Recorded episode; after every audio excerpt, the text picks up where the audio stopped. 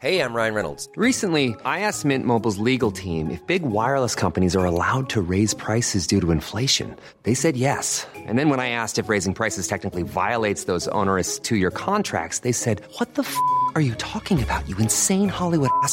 So to recap, we're cutting the price of Mint Unlimited from $30 a month to just $15 a month. Give it a try at mintmobile.com slash switch. $45 upfront for three months plus taxes and fees. Promo rate for new customers for limited time. Unlimited more than 40 gigabytes per month. Slows. Full terms at mintmobile.com. Las noticias. ¿Qué tal? ¿Cómo le va? Buenas tardes. Estás a punto de escuchar Yo soy Javier Alatorre. las noticias con Javier Alatorre. La vamos a pasar muy bien. Comenzamos. Tengo que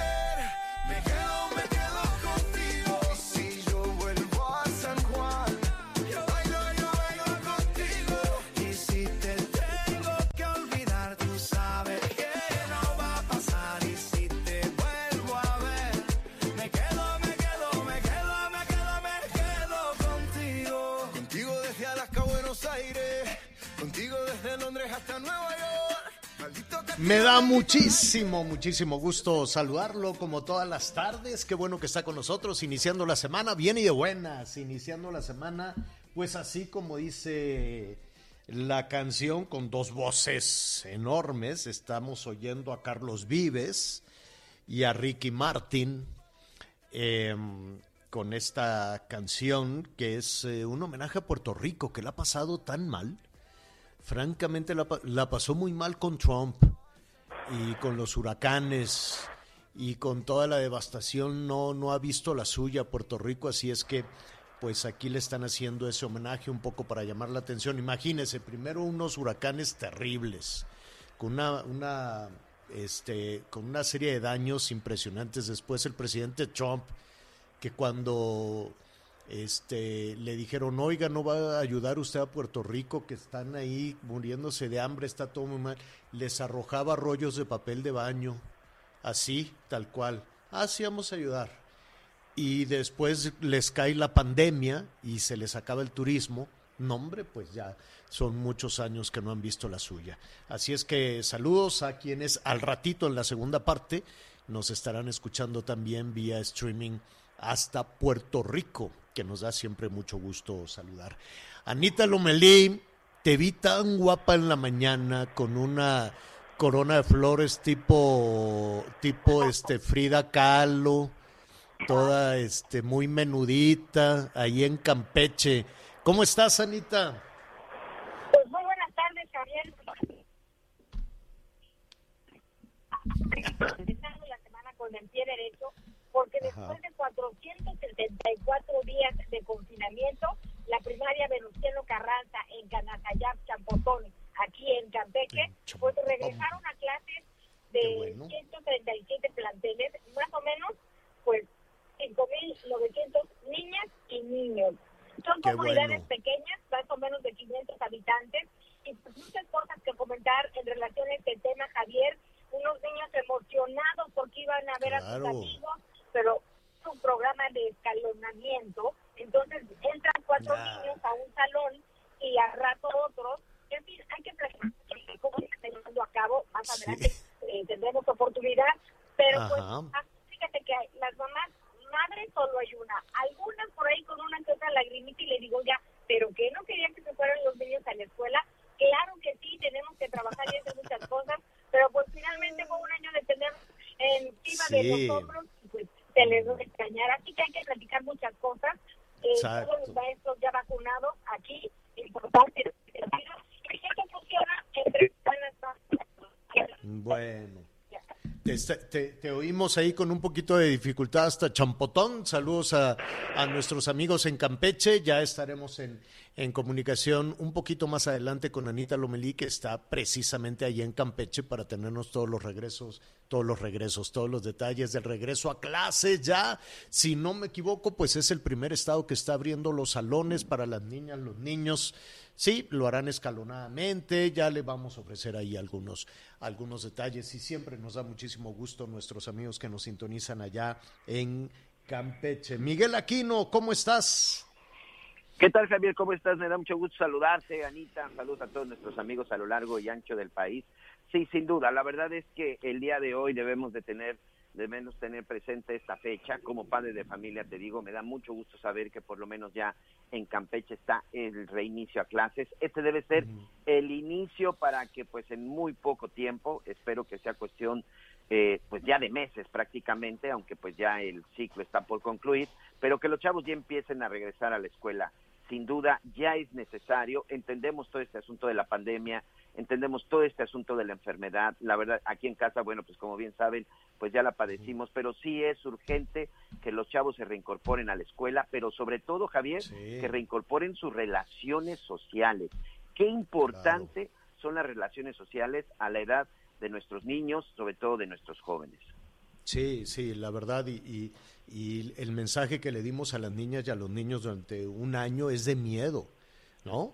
Porque pues los niños son una esponjita, sobre todo los más chiquititos, los más, chiquititos, este, los que están en preescolar o en los primeros años de, la educación primaria y no les comunicamos bien lo que estaba pasando, pues es una historia de terror, ¿no? Entonces lo único que les dimos a- a estas niñas, a estos niños, fue un mensaje de miedo, de no salgas a la calle, no hagas aquello, no hagas el otro, y este esperemos que todo ese, todo ese año de, de confusión, porque miedo tuvieron todos, no es que deliberadamente eh, la- las familias sembraran una semilla de miedo en las niñas y los niños, no, miedo teníamos todo porque no sabíamos de qué, de qué iba este, este tema de, de la pandemia y del virus, un virus del que por cierto todavía se están haciendo coquis allá en China, ¿eh?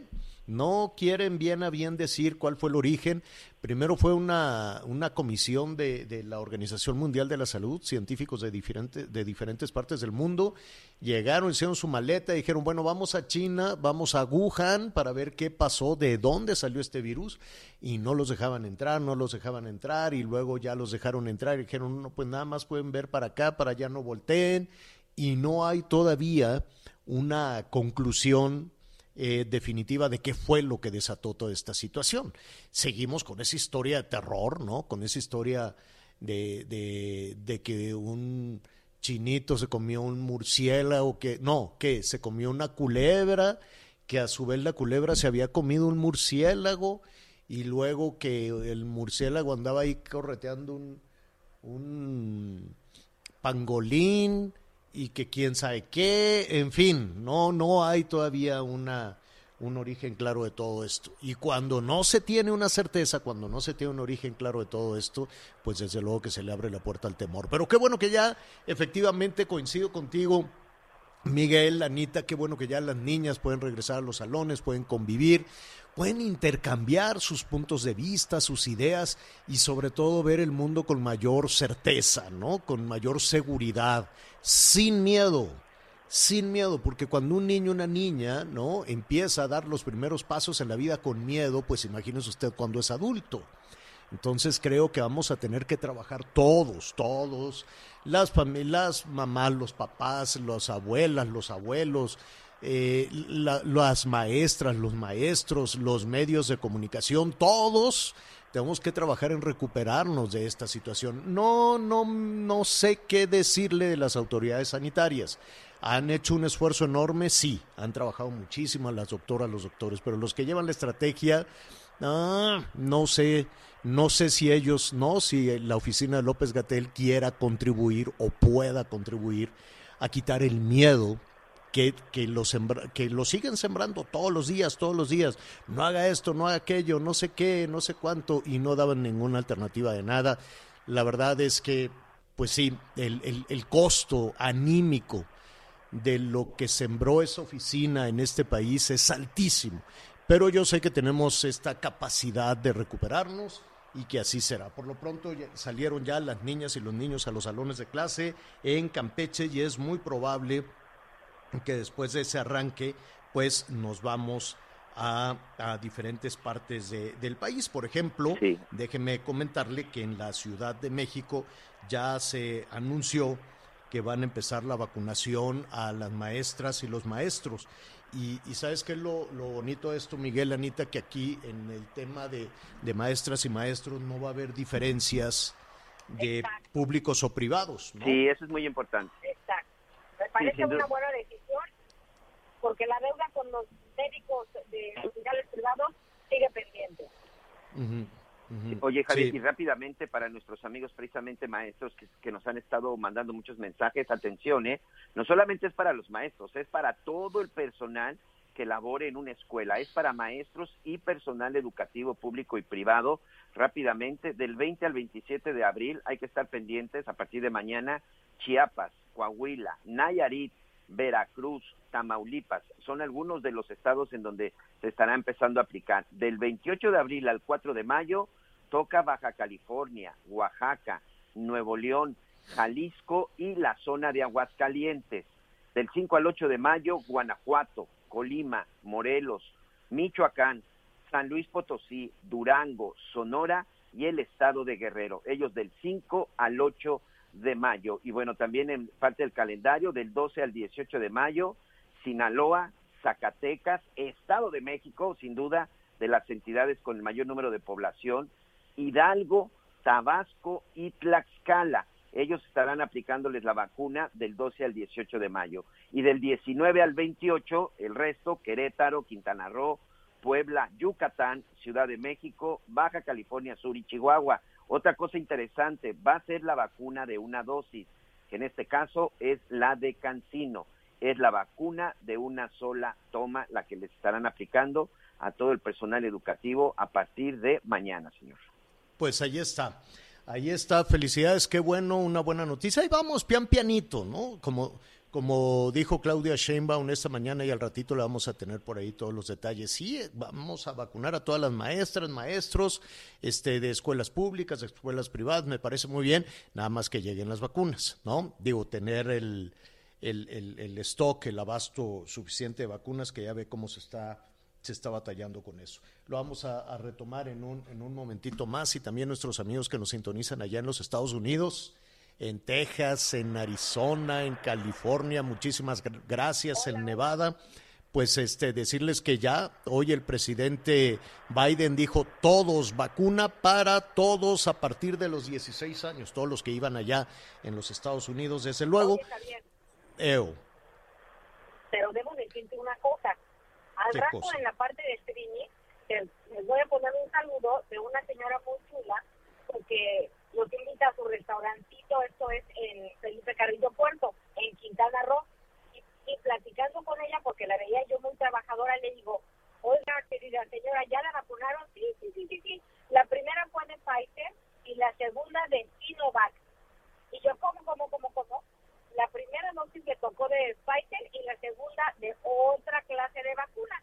Yo, pues, yo dije, ah, pues bueno, pues muchas gracias. Entonces, yo creo que, hay que investigar porque es la primera vez que yo oigo que hay una mezcla de las vacunas, ¿no?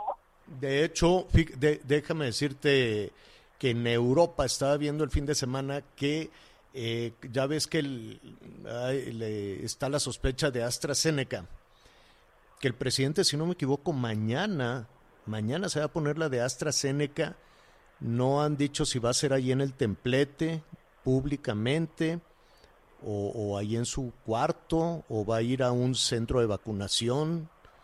No, no sé, realmente, honestamente, no sé, pero lo que sí sé, ¿no? no va a creer que, no, pues no es espectáculo, pero todos los presidentes, Biden, la canciller alemana, el presidente de Francia, el primer ministro de Canadá, todos eh, públicamente se, se vacunan por ser quienes son, ¿no? O sea, por, por, por ser los, los responsables de llevar las riendas de, de todo un país y se vacunan públicamente, no, no es un espectáculo. Bueno, yo no lo había pensado como un espectáculo, pero este Así él dijo. pues veremos. Pues sí, pero no es espectáculo. ¿Cómo va a ser un espectáculo algo tan serio como la aplicación de una vacuna? No, pues no.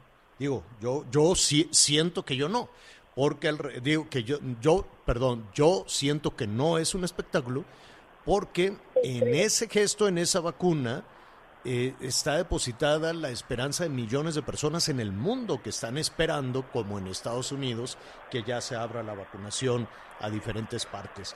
Oiga, eh, atención, atención, Miguel Anita, nuestros amigos en Veracruz nos están llamando.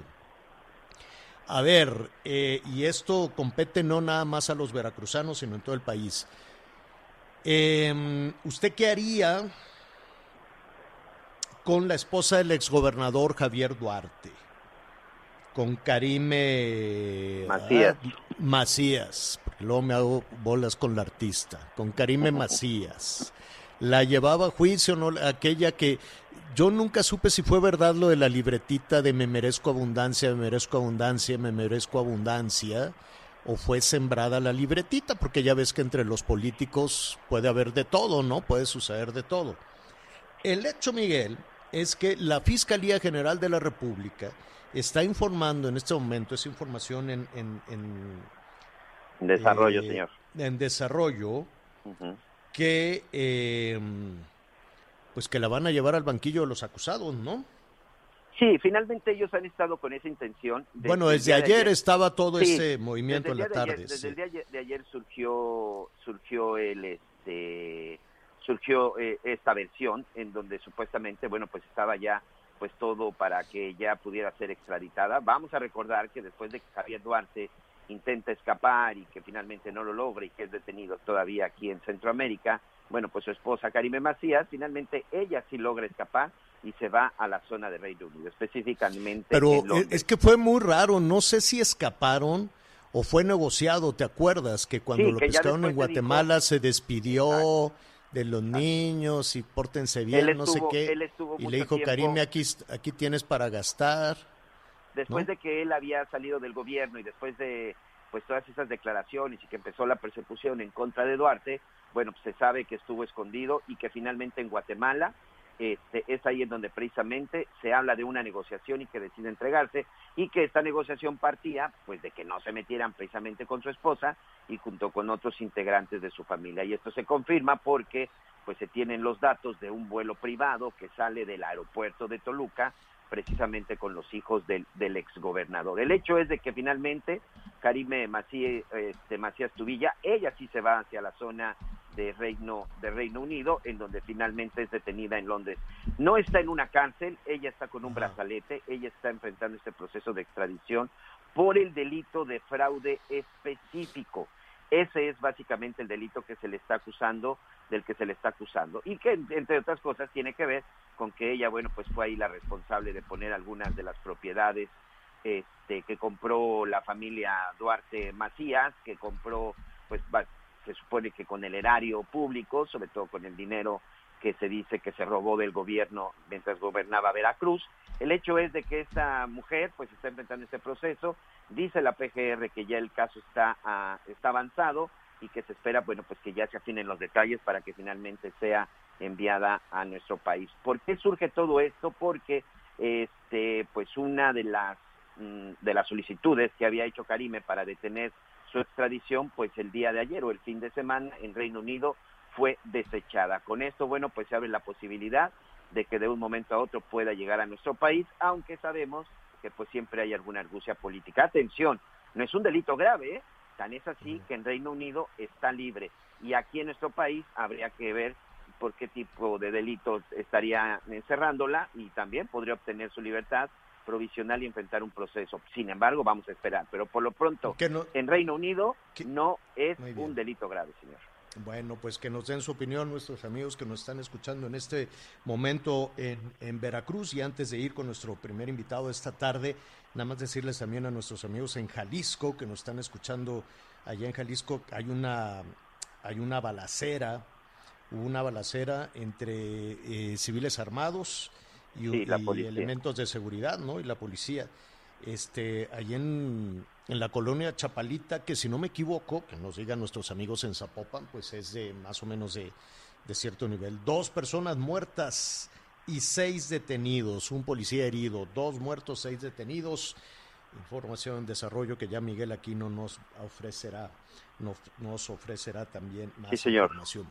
Bueno, el sábado, eh, pues ya eh, avanzó avanzó el, eh, el padrón de eh, telefonía, algo que pues que definitivamente ha preocupado ha preocupado a muchísimas personas este en el sentido de entregar todos tus datos, de entregar toda tu información que, que yo entiendo, pues el espíritu de esta, de esta iniciativa de querer terminar con las extorsiones, con los secuestros y todos los eh, la serie de delitos y de crímenes que puedan llevar a cabo los los delincuentes a través de la telefonía, pero siguen grandes dudas o por lo menos así este nos lo han eh, comentado nuestros amigos a lo largo de la semana eh, respecto a este, este padrón que entró en vigor el sábado pasado, entró en vigor ya este decreto por el que se crea entonces este padrón nacional, así se llama, padrón nacional de usuarios de telefonía, de telefonía móvil. Hay grandes dudas todavía en ese, en ese sentido y yo quiero agradecerle en este, en este momento a Luis Pérez de Hacha. Él es abogado, es especialista y, y seguramente pues le, le ha, le ha sonado el teléfono toda la semana eh, con, eh, con personas que están pues dudando o temerosos o si es una buena medida que también nos lo comente. Por ello le agradecemos esta comunicación. Luis, ¿cómo estás? Muy buenas tardes. ¿Qué tal, Javier? Buenas tardes, un gusto estar con ustedes. En, Eh, en principio, efecto, danos tu eh, opinión personal de, de, de esta situación, de este padrón de telefonía. eh, me voy a los antecedentes. Este primer ejercicio lo tuvimos con el presidente, en los tiempos del presidente Felipe Calderón, que fue una intentona fallida eh, por diversos motivos. Uno, primero porque no se logró el registro en aquel entonces de 25 millones de líneas eh, tel- de telefonía celular. Y ahí Eran es donde se 25, tomó la ahora son decisión. 100 millones más. pues, más o menos. Sí, 126 creo que tenemos ahora, ¿no? Una cantidad así cercana a los 130. Y ahí lo que se decidió, pues es mejor dar reversa, porque además se presentó, y, y en esto sí quiero poner un en- en- énfasis, se presentó el problema de que ese padrón eh, tuvo una circulación libre y terminó vendiéndose en, el, en, En la calle. en- en Tepito, en la calle y, y bueno, se, se, se pusieron, se ventilaron datos perso- personales de quienes en aquel entonces eh, nos registramos en el padrón y fue un completo fracaso. Ahora lo traemos a tiempo presente. Eh, se tienen dos años para, para, para eh, integrar el padrón, faltan las reglas que tendrá que emitir el Instituto Federal de Telecomunicaciones, pero surgen de nuevamente las surgen las dudas la confiabilidad del padrón, la secrecía del padrón, la protección de datos personales, pero sobre todo la protección de los datos biométricos. Eh, probablemente vaya a ser la huella digital, el reconocimiento de voz, el iris o reconocimiento facial. Todo eso, pensar que no tiene una protección suficiente y adecuada es lo que nos genera mucha incomodidad, pero además eh, si se pretende combatir la extorsión telefónica, que conforme la iniciativa está identificada básicamente en las cárceles, pues lo que sí ha resuelto la Corte es que, es que este tipo de medidas desproporcionales, desproporcionadas en función de lo que se busca, son claramente violatorias de la Constitución Federal. Yo creo que tenemos un Bueno. tema, como le hemos comentado, diversos abogados expertos en materia constitucional y de telecomunicaciones, es un amparo relativamente sencillo. Evidentemente hay que hacerlo Pues valer. sí. Y como tú dices, pues sí me han estado buscando desde ayer, Sí. domingo, me Sí. Eh. han estado buscando y, y con gusto estamos para atender, ¿no? E incluso las empresas que se les viene una, una complejidad eh, e- enorme, ¿no? En recabar estos datos y en garantizar y en, y en garantizar la, la seguridad de a quién le vas a dar estos datos y qué puede hacer el IFT con todos ellos. Eh, mencionabas ahorita la Corte, ¿no? La posibilidad de que, de que esto también se judicialice, que esto quede en manos de la Corte. Pero pues una Corte que, hoy también está en un berenjenal, ¿no? Una corte que hoy está también en un brete, que se le percibe sumisa, que se le percibe dócil, que se le percibe, este, pues recibiendo por ahí algunos regalos que, que mm, digo, me estoy adelantando y estoy un poco retomando también la percepción, ¿no? Entonces, una corte que, que hoy con dificultad eh, actuaría ante decisiones que emanen de un partido político en el poder, ¿no?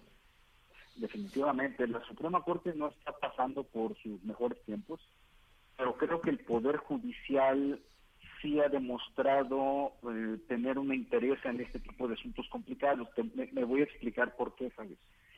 Estos amparos que se vayan a presentar, que van a ser miles, ¿eh? definitivamente, que va- se vayan a presentar en contra de la reforma publicada el viernes eh, pasado en la, en la tarde, tarde-noche, eh, van a terminar, o sea, no, no van a terminar, van a empezar a tramitarse con los dos jueces de distrito que conocieron los amparos en contra de la ley de la industria eléctrica. Juan Pablo Gómez Fierro y el juez Rodrigo de la Pesa. Van a llegar con ellos. Estos dos jueces demostraron mucha valentía, mucha entereza cuando concedieron las suspensiones en contra de la ley. Estos amparos en materia de telecomunicaciones se, se tienen que presentar eh, ante ellos y por lo tanto confiamos eh, y creemos que el Poder Judicial de la Federación en esa instancia va a demostrar eh, efectivamente que los ciudadanos, los gobernados, los usuarios de, tele- de líneas de telefonía móvil, tenemos eh, un respaldo eh, importante por parte del- de la Judicatura Federal. Distinto va a ser el camino que sigan las acciones de inconstitucionalidad que se presenten, ya lo anunciaron eh, por parte de senadores y probablemente de diputados, dire- eh, de manera directa ante la Suprema Corte de Justicia. Esos se resuelven de manera directa e inmediata ahí, y pues bueno, vamos a ver qué, qué resulta, porque para anular las leyes vía acción de inconstitucionalidad se necesitan el voto de ocho ministros. Eh, se pone en No, tela de duda de que una decisión anulando esta ley vía acción de inconstitucionalidad sea remota. Sin embargo, el vía de amparo es otro camino al cual nos podemos acoger los ciudadanos y vale la pena hacerlo. Sí, vale la pena Eh, hacerlo porque eh, lo que hemos estado viendo, y eso es un análisis que se hace a nivel mundial, Javier, lo que hemos estado viendo mm, no solo en, en la pandemia, sino también en años anteriores a, a este problema de sa- sanitario que tenemos, es que los estados, los gobiernos, y México está incluido, nos han ido ganando terreno poco a poco o mucho a mucho en nuestros derechos humanos. Y este, Sí. este tema de los datos biométricos mm, sería eh, no defendernos, no proteger ese rango de privacidad. Yo creo que sí nos pondría en una situación de alta Claro. fragilidad. Robo Claro. de identidad, robo Ya, ah, de datos ese, personales. ese es el tema, eso es el tema que, que precisamente eh, queremos, Luis, que nos ayudes a, entender esto.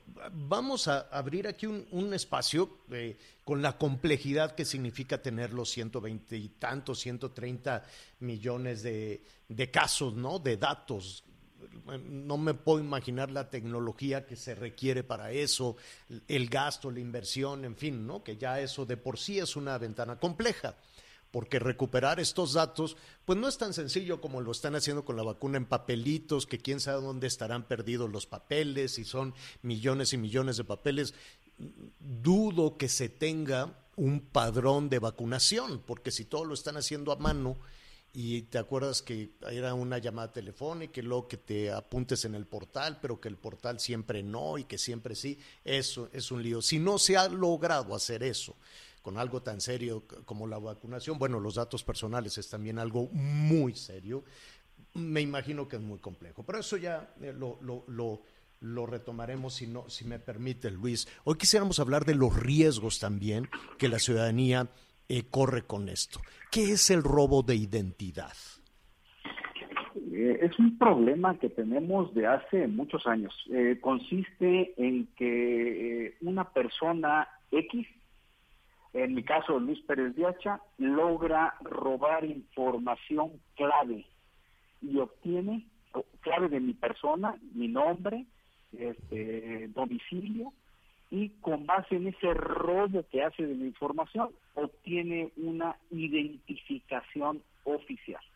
Es decir, de Luis Pérez de Hacha, alguien me roba la información y acude ante un módulo del INE y se da de alta con sus huellas dactilares, su fotografía y su propio domicilio como Luis Pérez de Hacha, es decir, me clonan, me clonan, pero para efectos de que otra persona aparezca como Luis Pérez de Hacha, esa otra persona puede utilizar esa identificación oficial, que no es una identificación falsa, el contenido es falso, pero la identificación es oficial, es expedida por el INE, eh, ese- esa persona pues puede constituir empresas fantasma, que eso es lo que más se utiliza, o bien puede practicar extorsiones telefónicas, eh, O pedir un crédito.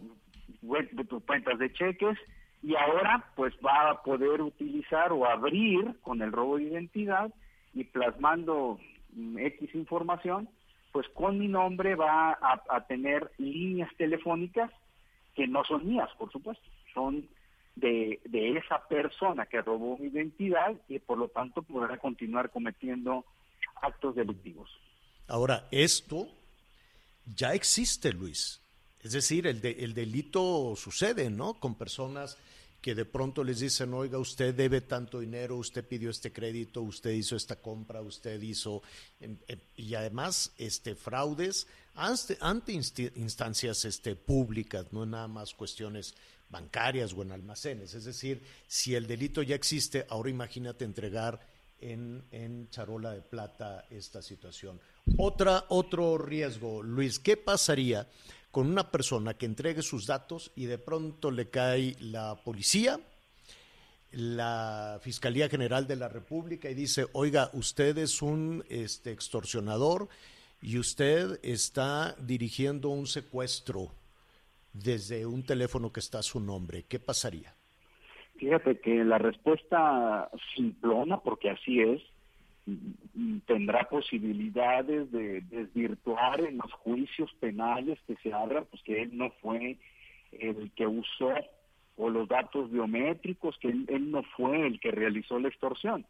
Pero en lo que pruebas o no pruebas, ya estás detenido, afrontas un juicio en prisión y que puede utilizarse las líneas telefónicas no solo para esos propósitos, una extorsión, puede ser también para operar redes delictivas de alto perfil como es narcotráfico o secuestro. Eh, yo creo que el tema es de unas dimensiones gigantescas eh, en lo que se a lo que se añade que mm, las eh, las reglas que es lo que se ha discutido a nivel mundial con datos biométricos las reglas para proteger esos datos biométricos en México no existen ¿eh? no existen. Es decir proporcionamos vamos conforme a la reforma. Tendremos que proporcionar datos biométricos a ciegas. No sabemos cuáles son nuestros derechos. No, tene- no las compañías telefónicas tampoco tienen reglas claras. Y el IFT, que va a ser quien administre el padrón, tampoco tiene unas reglas precisas eh, con responsabilidades muy claras, pero no me quiero referir a las responsabilidades, es el blindaje que se le tiene que poner a los datos.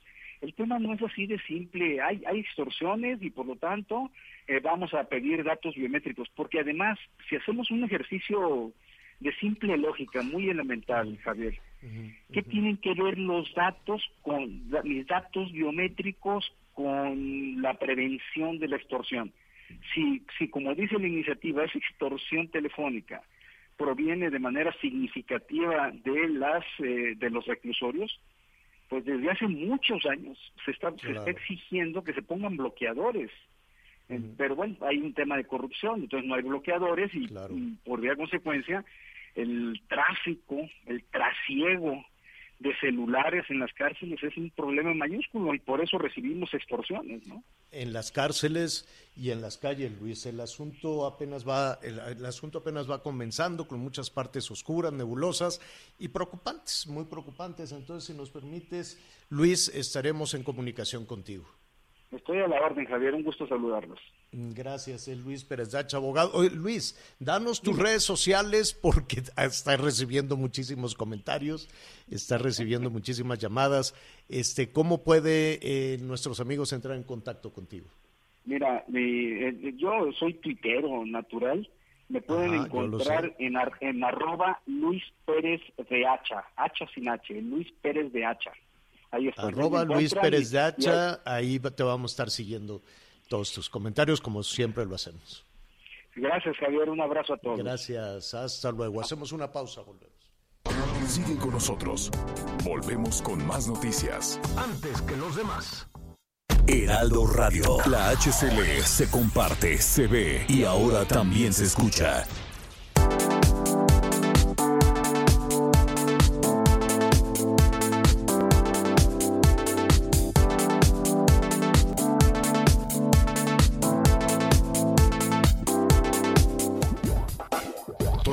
Más información. Continuamos. Ruta 2021, la ruta hacia las elecciones presenta.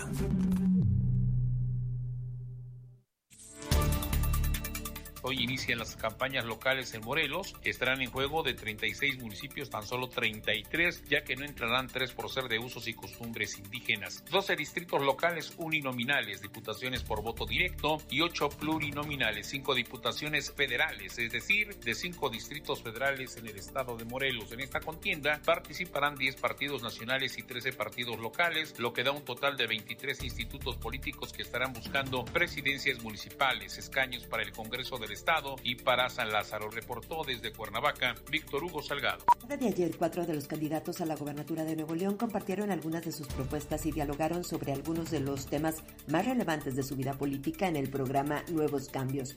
Adrián de la Garza Santos, candidato de la coalición Va Fuerte por Nuevo León, dijo que su proyecto se enfocará en regresar al Estado la seguridad y concretar finanzas sanas, y negó tener lazos con el ex gobernador Rodrigo Medina de la Cruz, en tanto que Clara Luz Flores Carrales, aspirante de la coalición Juntos Haremos Historia en Nuevo León, opinó sobre las declaraciones vertidas por el presidente Andrés Manuel López Obrador, quien señaló que la entidad ha tenido gobernadores mediocres y en el cómo trabajará para recuperar la confianza que se perdió en las corporaciones policíacas.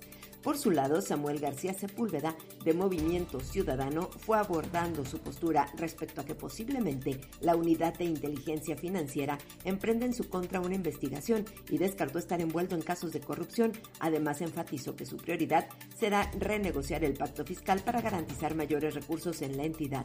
Desde Monterrey, Nuevo León, informó Sirenia Salazar. Con un mensaje en el que resaltó el rezago y las carencias históricas que sufren los zacatecanos, Lupita Medina presentó la plataforma política con la que compite a la gubernatura de Zacatecas de la mano del partido Encuentro Solidario, conformada por ocho ejes que abarcan temas económicos, productivos, de salud y sociales. Las propuestas de Lupita Medina apuntan a darle rumbo al Estado mediante la reconstrucción del tejido social, siendo la familia un eje importante para el fortalecimiento de la sociedad. Por otra parte, la candidata lanzó una fuerte crítica a los contendientes, quienes asegura gastan cientos de millones de pesos en publicidad y campañas políticas. Por ello, recalcó que el suyo será un gobierno humano y ético para emprender un cambio real en Zacatecas, informó Liz Carmona. Iniciaron las campañas políticas para los 18 ayuntamientos en el estado de Querétaro y para las diputaciones locales.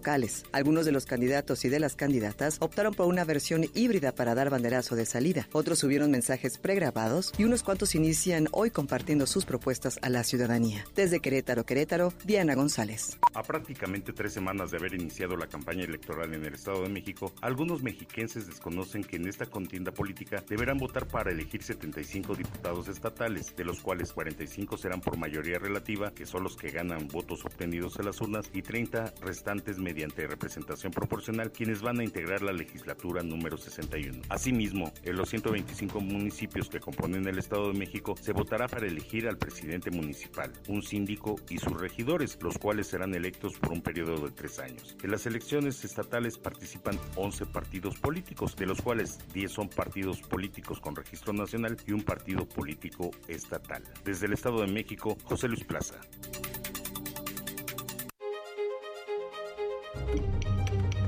Ruta 2021, la ruta hacia las elecciones presentó. Sigue con nosotros. Volvemos con más noticias. Antes que los demás.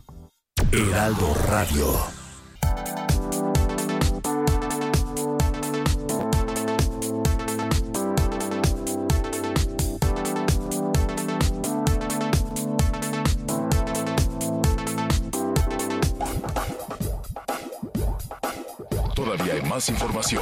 Continuamos. Las noticias en resumen.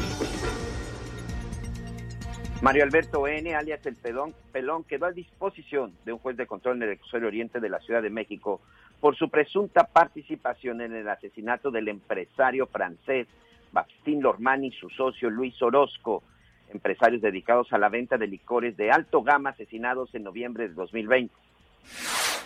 Desde ese domingo la tarifa del tren suburbano aumentó su precio para viajes cortos y largos, así como el de la tarjeta de usuario. Los viajes cortos pasan de 8 a 9 pesos, los largos de 19 a 20 pesos y la tarjeta de 15 a 16 pesos. Elementos de protección ambiental del municipio de Tepoztlán en Morelos informaron que fue liquidado al 100% el incendio forestal ocurrido el pasado 11 de abril en un paraje del Teposteco.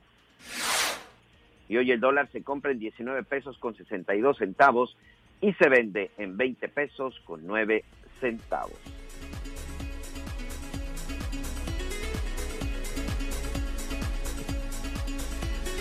Bueno, em, seguimos eh, recibiendo muchísimos comentarios, muchísimas llamadas de, de Jalisco. Vamos a tener también un poquito más de, de detalles en la, en la segunda parte, además de este resumen de seguridad y justicia, que bueno, que bueno, por temas no, no paramos este fin de semana. Oye, este vamos a avanzar un poquito en eso. ¿Qué fue lo que sucedió entonces en, en Jalisco? Hay ya una posición de, del gobernador, Miguel. Así es, este Javier. Bueno, pues el reporte es alrededor de las 10 de la mañana.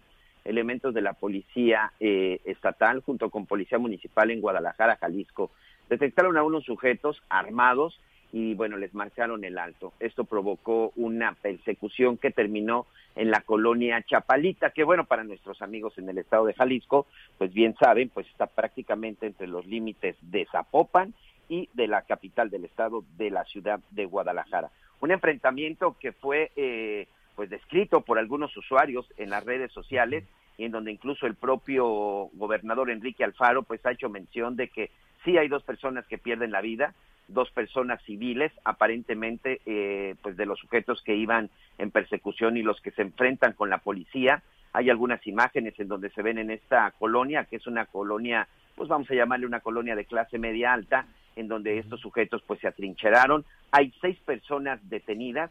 Todavía no sabemos exactamente si pertenecen a alguna organización criminal o qué tipo de o qué tipo de delincuentes, pero lo que sí es un hecho es que en este momento continúa el operativo e incluso el propio gobernador en sus redes sociales ha puesto que mejor no se acerquen a la zona. Vamos a escuchar lo que eh, sucedió hace unos eh, pues hace ya un par de horas y que bueno fue pues captado por algunos de nuestros amigos en las redes sociales. Javier, escuchemos.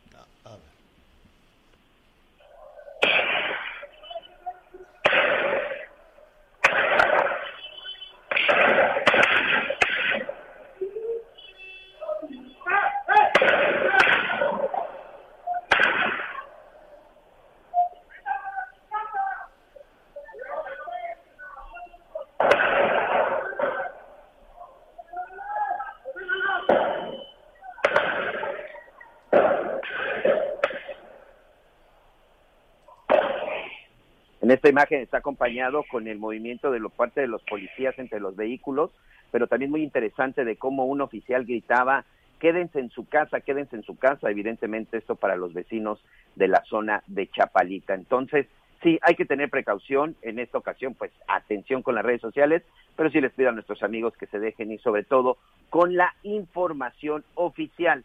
Enrique Alfaro, la Secretaría de Seguridad del Estado, incluso la de Guadalajara, es en donde están emitiendo toda la información y, por supuesto, en la medida de lo posible evitar la zona y si está usted en esa zona, pues hay que quedarse en casa, porque hay un operativo donde todavía están buscando algunos personajes presuntamente integrantes de este grupo organizado en la zona, en algunas casas, Javier.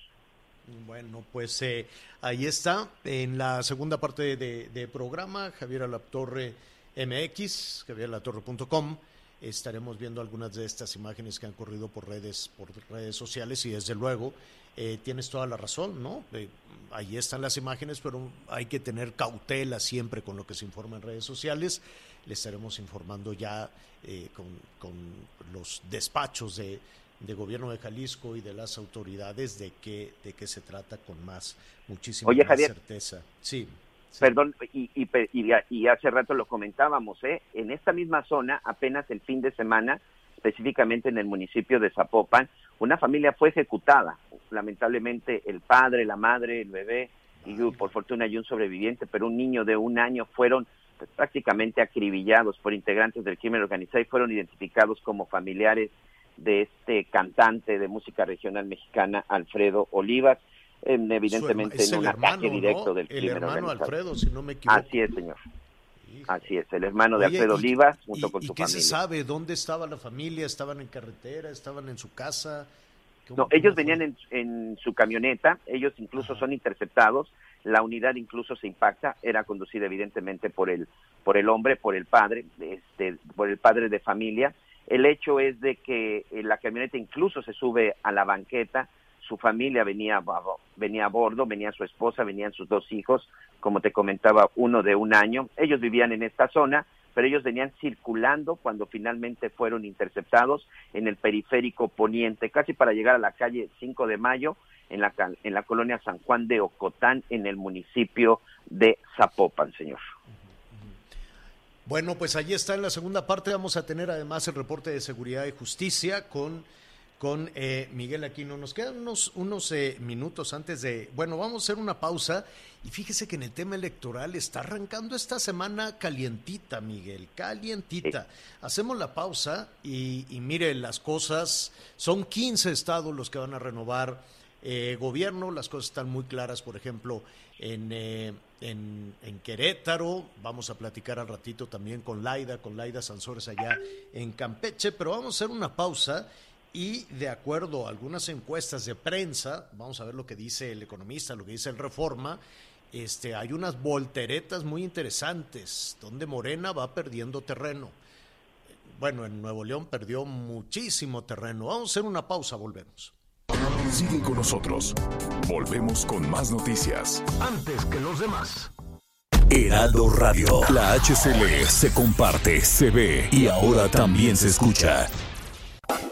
Todavía hay más información. Continuamos. Pues eh, eh, le, estaba, le estaba comentando que eh, pues la, las encuestas en tiempos electorales, pues ya sabemos, eh, son herramientas muy útiles, muy, muy útiles, pero al final del camino se va armando la película completa, ¿no? No dejan de ser fotografías de un solo, de un solo día.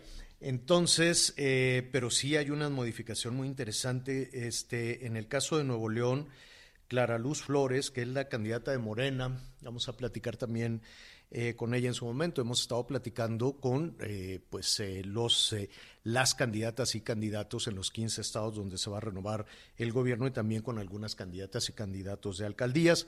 Hoy vamos a platicar con Laida Sansores en un ratito más. Con Samuel García estuvimos también platicando la semana la semana pasada. Ha dado un brinco del 1, 2, 3, 4, del quinto al primero según el periódico Reforma. Del quinto al primero, Miguel, según el, el, periódico Reforma, pues lo rebasó a todos.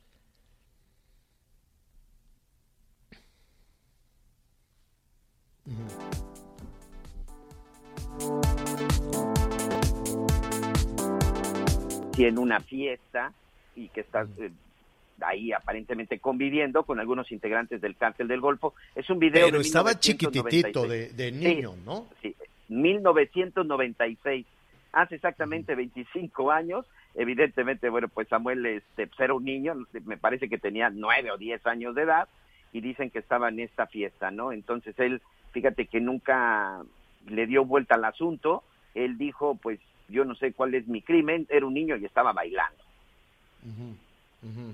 Bueno, pues ahí está, un poquito más adelante lo, lo vamos a comentar, insistimos en la foto de un día y el economista también presenta hoy su este su encuesta y pone al candidato del PRI, bueno, el PRI en, en alianza con el PAN y el PRD, a Gándara alcanzando al candidato de Morena, Alfonso Durazo.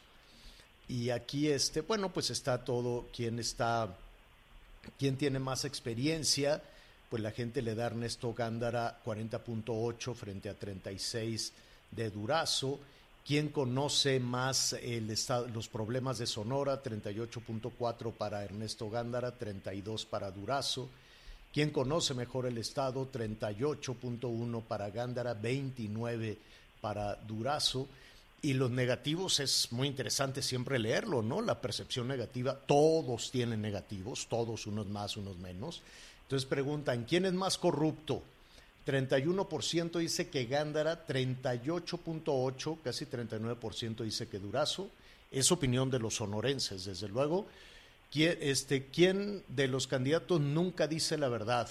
Eh, 37.4 dice que Alfonso Durazo, 27.9 dice que Gándara. Sí, muy interesante, insistimos, son fotos, son fotos de, del día y se va conformando la película completa. Aquí también le vamos a mostrar las, eh, los sondeos del Heraldo que son muy acertados, muy, muy acertados y que están trabajando muchísimo en esto. Gracias por acompañarnos en Las Noticias con Javier La Torre. Ahora sí ya estás muy bien informado.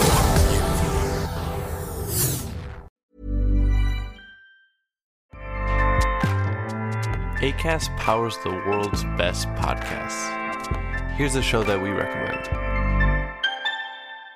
The Real Housewives is a guilty pleasure for most, but if you're looking to not feel guilty about that pleasure, tune in to Everything Iconic with me, Danny Pellegrino, where I break down all the messy moments and behind the scenes antics of Bravo's popular franchise. And on Everything Iconic, I also interview celebrity guests like Kelly Ripa, Kiki Palmer, Drew Barrymore, Cameron Diaz, and more about their guilty pleasures, their past work, and so much more. So if you're pop culture obsessed and find yourself watching way too much reality TV like me, tune in to Everything Iconic with Danny Pellegrino wherever you listen to podcasts. ACAST helps creators launch, grow, and monetize their podcasts everywhere. ACAST.com.